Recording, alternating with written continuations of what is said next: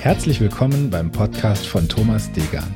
Hier geht es um Klarheit, Kommunikation und persönliche Entwicklung. Schön, dass du heute dabei bist.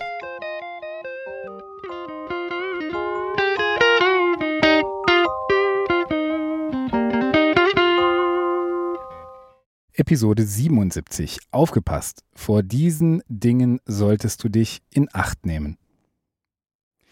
Ja, ich hatte es beim letzten Mal schon äh, kurz angeteasert. Ich möchte heute nochmal einen Status dir vorstellen, der ganz im Gegensatz zum letzten Status steht, nämlich zum, äh, zum Coach State, den wir in der letzten Episode etwas beleuchtet haben.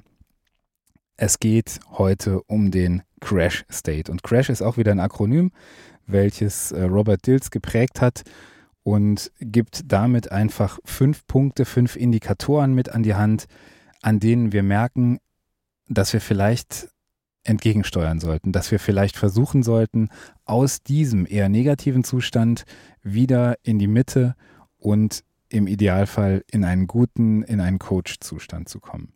Und nochmal, auch diese Punkte werden unabhängig davon, ob du Coach bist oder ob du äh, vielleicht auf andere Art und Weise ab und zu mit Menschen kommunizierst, hilfreich für dich sein, weil sobald einer dieser Punkte zutrifft, merkst du, jetzt kann ich gegensteuern.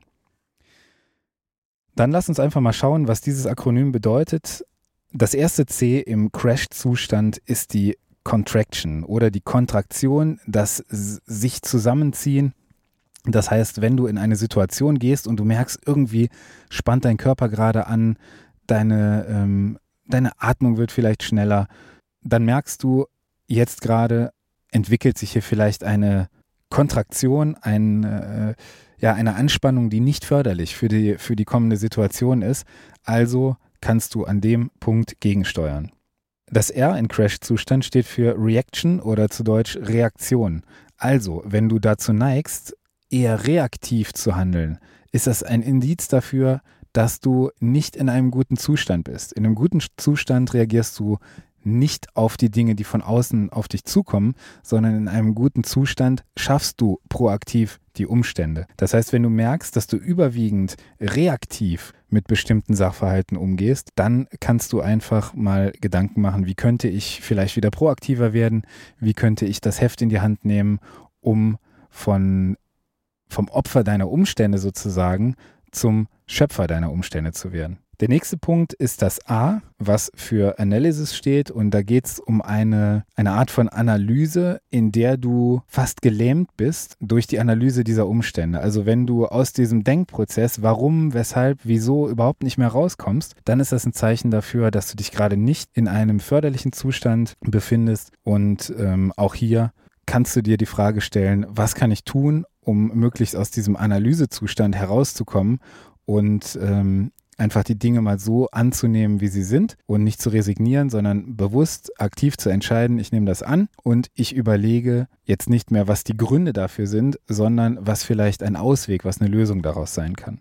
Das S im Crash-Zustand ist die Separation, also die Trennung, wenn du das Gefühl hast, getrennt zu sein von irgendetwas, also von den Menschen um dich herum, ähm, von, der, von der Situation, wenn du dich außen vor fühlst. Das ist ein Indiz dafür, dass du gerade in einem Crash-Zustand sozusagen bist. Und ein ganz wichtiger Punkt, den du genauso gut kennst wie ich, ist das H, welches für Hurt steht, also für Verletztheit, Verletztsein wenn du dich von einer Sache emotional so beteiligt fühlst, dass du das ähm, vielleicht als Verletztsein sozusagen schon bezeichnen kannst, kannst du davon ausgehen, dass du in dem Moment nicht dein volles Potenzial für möglichst gelungene Kommunikation, für ähm, wertschätzende Kommunikation, für liebevolle Beziehung abrufen kannst. Und deswegen ist das Thema Verletztsein eines, auf das du besonderes Augenmerk legen solltest. In welchen Momenten bist du verletzt? Warum verletzt dich das? Was will dir dieser Schmerz oder dieses nicht gedeckte Bedürfnis gerade sagen?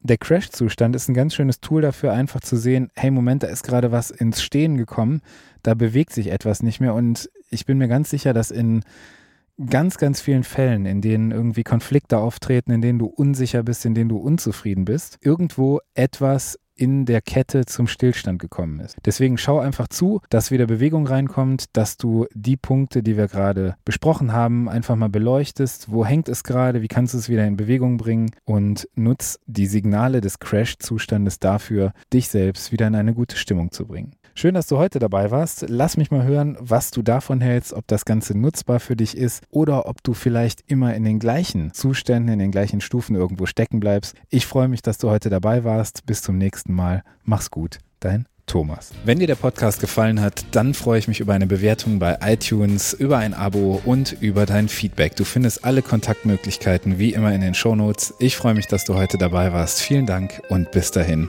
dein Thomas.